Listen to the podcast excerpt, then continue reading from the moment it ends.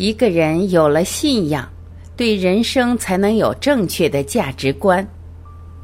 杨绛。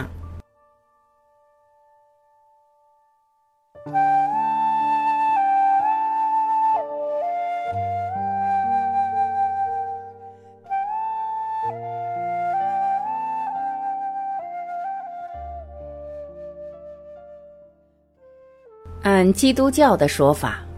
人生一世是考验，人死了，好人的灵魂升天，不好不坏又好又坏的人，灵魂受到了该当的惩罚，或得到充分的净化之后，例如经过炼狱里的烧炼，也能升天。大凶大恶、十恶不赦的下地狱，永远在地狱里烧。我认为这种考验不公平。人生在世，遭遇不同，天赋不同。有人生在富裕的家里，又天生性情和顺，生活幸运，做一个好人很现成；若处境贫困，生性顽劣，生活艰苦，堕落比较容易。若说考验，就该像入学考试一样，同等的学历，同样的题目，这才公平合理。佛家轮回之说说来也有道理，考验一次不够，再来一次。但因果之说也使我困惑，因因果果，第一个因是什么呢？人生一世难免不受人之恩，或有惠于人，又造成新的因果，报来报去没完没了。而且没良心的人受惠于人，只说是前生欠我。轻率的人想做坏事，只说反正来生受罚，且图眼前便宜。至于上刀山下油锅等等酷刑，都是难为肉体的。当然，各种宗教的各种说法，我都不甚理解，但是我尊重一切宗教。不过，宗教讲的是来世，我只是愚昧而又渺小的人，不能探索来世的事。我只求知道。我们在这个世界上生活了一辈子，能有什么价值？天地生人，人为万物之灵。神明的大自然着重的该是人，不是物，不是人类创造的文明，而是创造人类文明的人。只有人类能懂得修炼自己，要求自身完善，这也该是人生的目的吧。一代又一代的人从生到死，辛辛苦苦、忙忙碌碌，到头来只成了一批又一批的尸体。人生一世，还说得到什么价值呢？匹夫匹妇各有品德，为人一世都有或多或少的修养。俗正，公修公德，婆修婆德，不修不得。德就是得到的功德。有多少功德，就有多少价值。修来的功德不在肉体上，而在灵魂上。其实信仰是感性的，不是纯由理性推断出来的。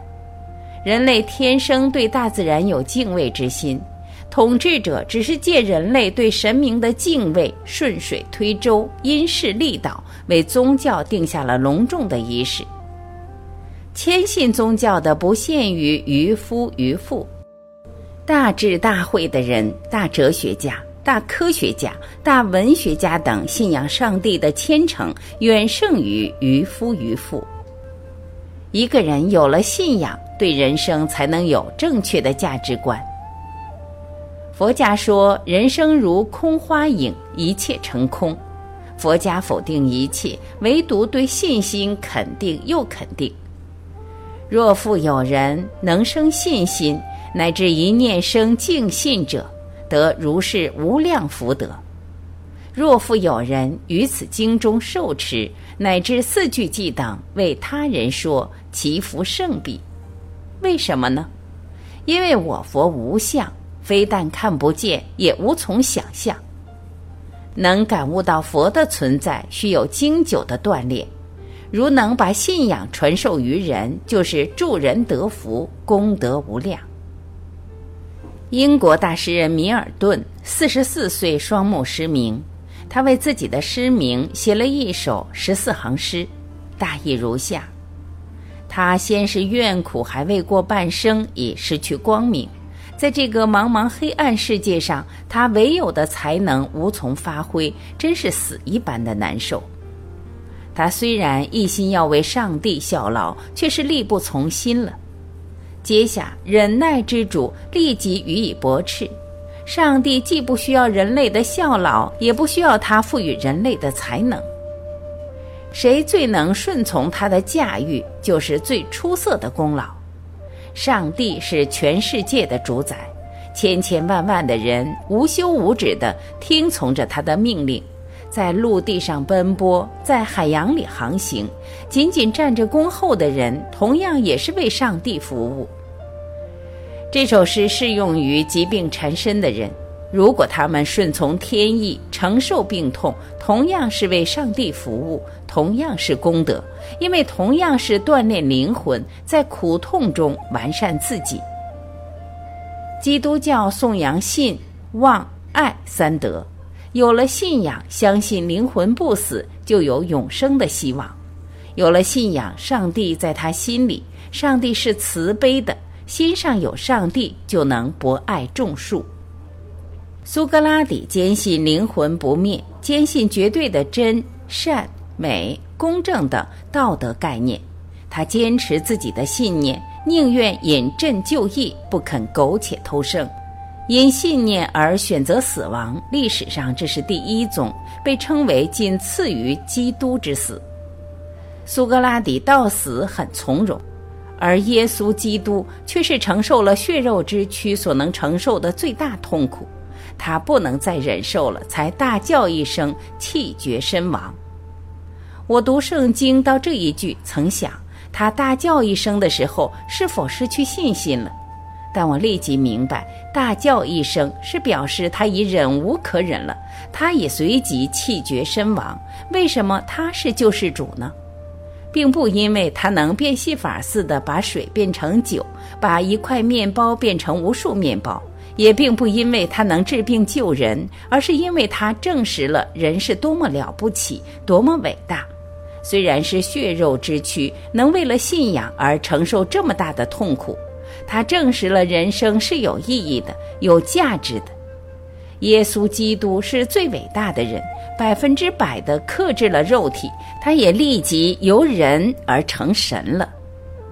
我站在人生边上向后看，是要探索人生的价值。人活一辈子，锻炼了一辈子，总会有或多或少的成绩。能有成绩，就不是虚生此事了。向前看呢，再往前去就离开人世了。灵魂既然不死，就和灵魂自称的我还在一处呢。这个世界好比一座大熔炉，烧炼出一批又一批品质不同，而且和原先的品质也不相同的灵魂。有关这些灵魂的问题，我能知道什么？我只能胡思乱想罢了。我无从问起，也无从回答。孔子曰：“未知生，焉知死？不知为不知。”我的自问自答，只可以到此为止了。